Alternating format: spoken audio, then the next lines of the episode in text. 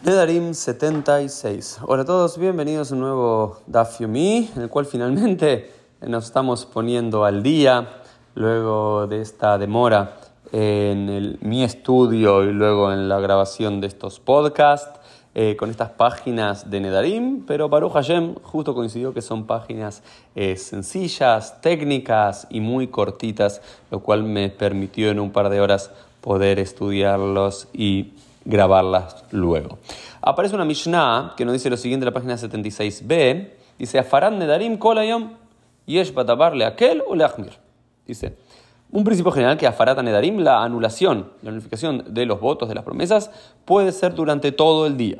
Es decir, hay todo el día para poder hacerlas. ¿Qué quiere decir esto? En el caso de que el padre escuche un voto que hizo su hija, tiene todo ese día para anular la promesa. Lo mismo con el marido. Recordamos que no puede hacerlo a futuro, sino que tiene que hacerlo ese mismo día.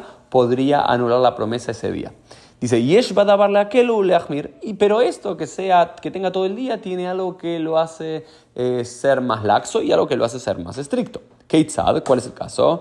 Nadra beleil Shabbat, yafir beleil Shabbat, ubeyom Shabbat Ah, el, el, sentido permisivo es el siguiente. Si uno hizo, por ejemplo, el viernes a la noche, después de que empezó Shabbat, la, la mujer o la hija hizo un voto, hizo un neder, el padre o el marido tienen toda esa noche y todo el día hasta que termine Shabbat para anular la promesa. Este es el sentido de Leakel pero también tiene un, sentido de leachmir. ¿Cuál es el caso? Nadraim hashecha eh, Dice, si una, por ejemplo, si una muchacha o una esposa hizo una promesa a las 5 y 40, cuando el sol se estaba poniendo, y va a oscurecer a las 6 y 20, bueno, solamente tienen 40 minutos para hacerlo. En ese caso, es la parte de leachmir, es la parte en la cual se vuelve más severo este principio.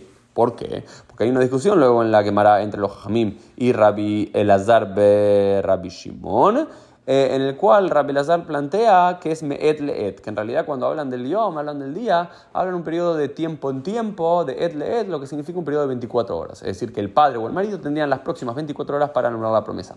Pero los Jamim entienden, no, no, no, es Bayom llamó, ¿sí? O Miyom Leyom, es, se refiere al día en sí. Es decir, que si la promesa la hizo una mañana de un 19 de Tebet, bueno, hasta que se convierta el día a la noche en el 20 de Tebet con eh, la puesta del sol, eh, tiene ese tiempo. No significa que tienen 24 horas reloj, sino que tienen el mismo día para poder hacer la anulación de las eh, promesas tanto de la hija o de la esposa. Esto fue el Daf del día. Nos vemos Dios mediante en el día de mañana para, y sí, seguir Dios mediante Daf Yomi, un Daf por día. Nedarim 77. Hola a todos, bienvenidos a un nuevo Daf Yomi, en el cual volvemos a ponernos 100% al día y emitir al día. Esperamos poder continuar así por los próximos tres años y medios. Para todos los que nos vienen siguiendo desde el comienzo, siguen siguiendo el DAFI desde el comienzo, ya pasamos más de tres años de este proyecto de casi siete años eh, y medio, así que nos quedan cuatro y medio para adelante, pero eso es una parte muy importante. Vamos a nuestra DAF en la página 77A y en, la, en toda la página en general, en ambos folios, hay ideas muy importantes en relación a unas a la HOT en relación a la eh, nulificación, la anulación de los votos de los Nedarim. Y el primero es Mefirin Nedarim Beshabbat.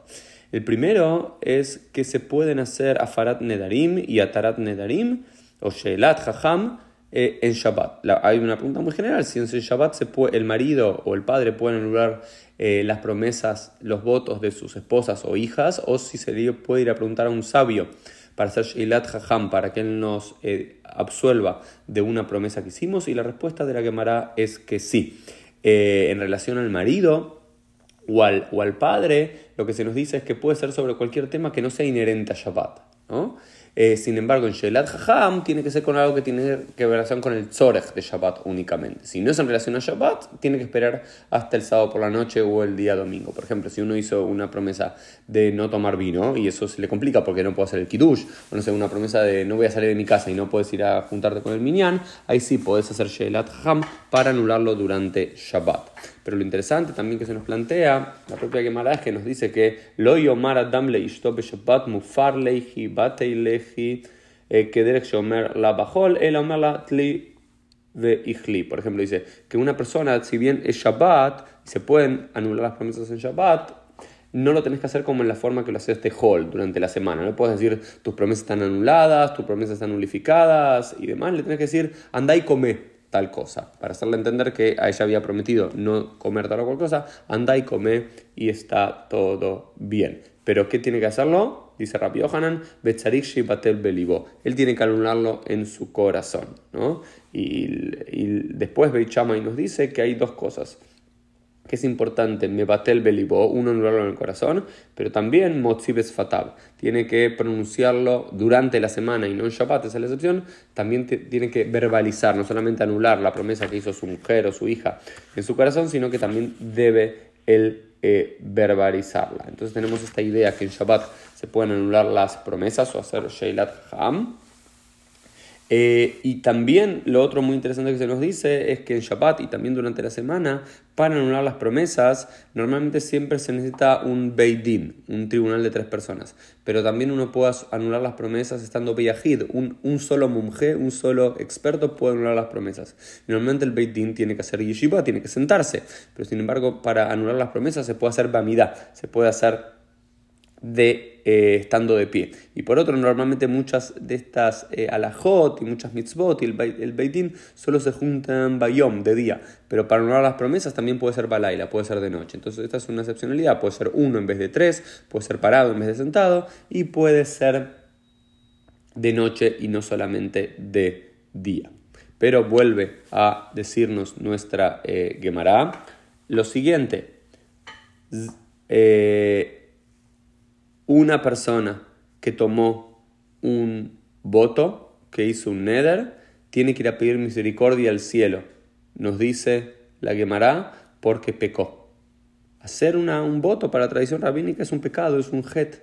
Y más allá dice, cola no afal pishe ume caimón y Dice Rapsafra, toda persona que hace un neder, que hace una promesa, incluso aunque cumpla aquella promesa, es llamado un transgresor. Volvemos a hablar que si bien los jajamim nos hablan, insisten una y otra vez que no hace falta prometer, que no hay que prometer, que hay que hacer, hay que decir menos y hacer más. Esto fue un poquito el Dafne del día, nos vemos mediante en el día de mañana.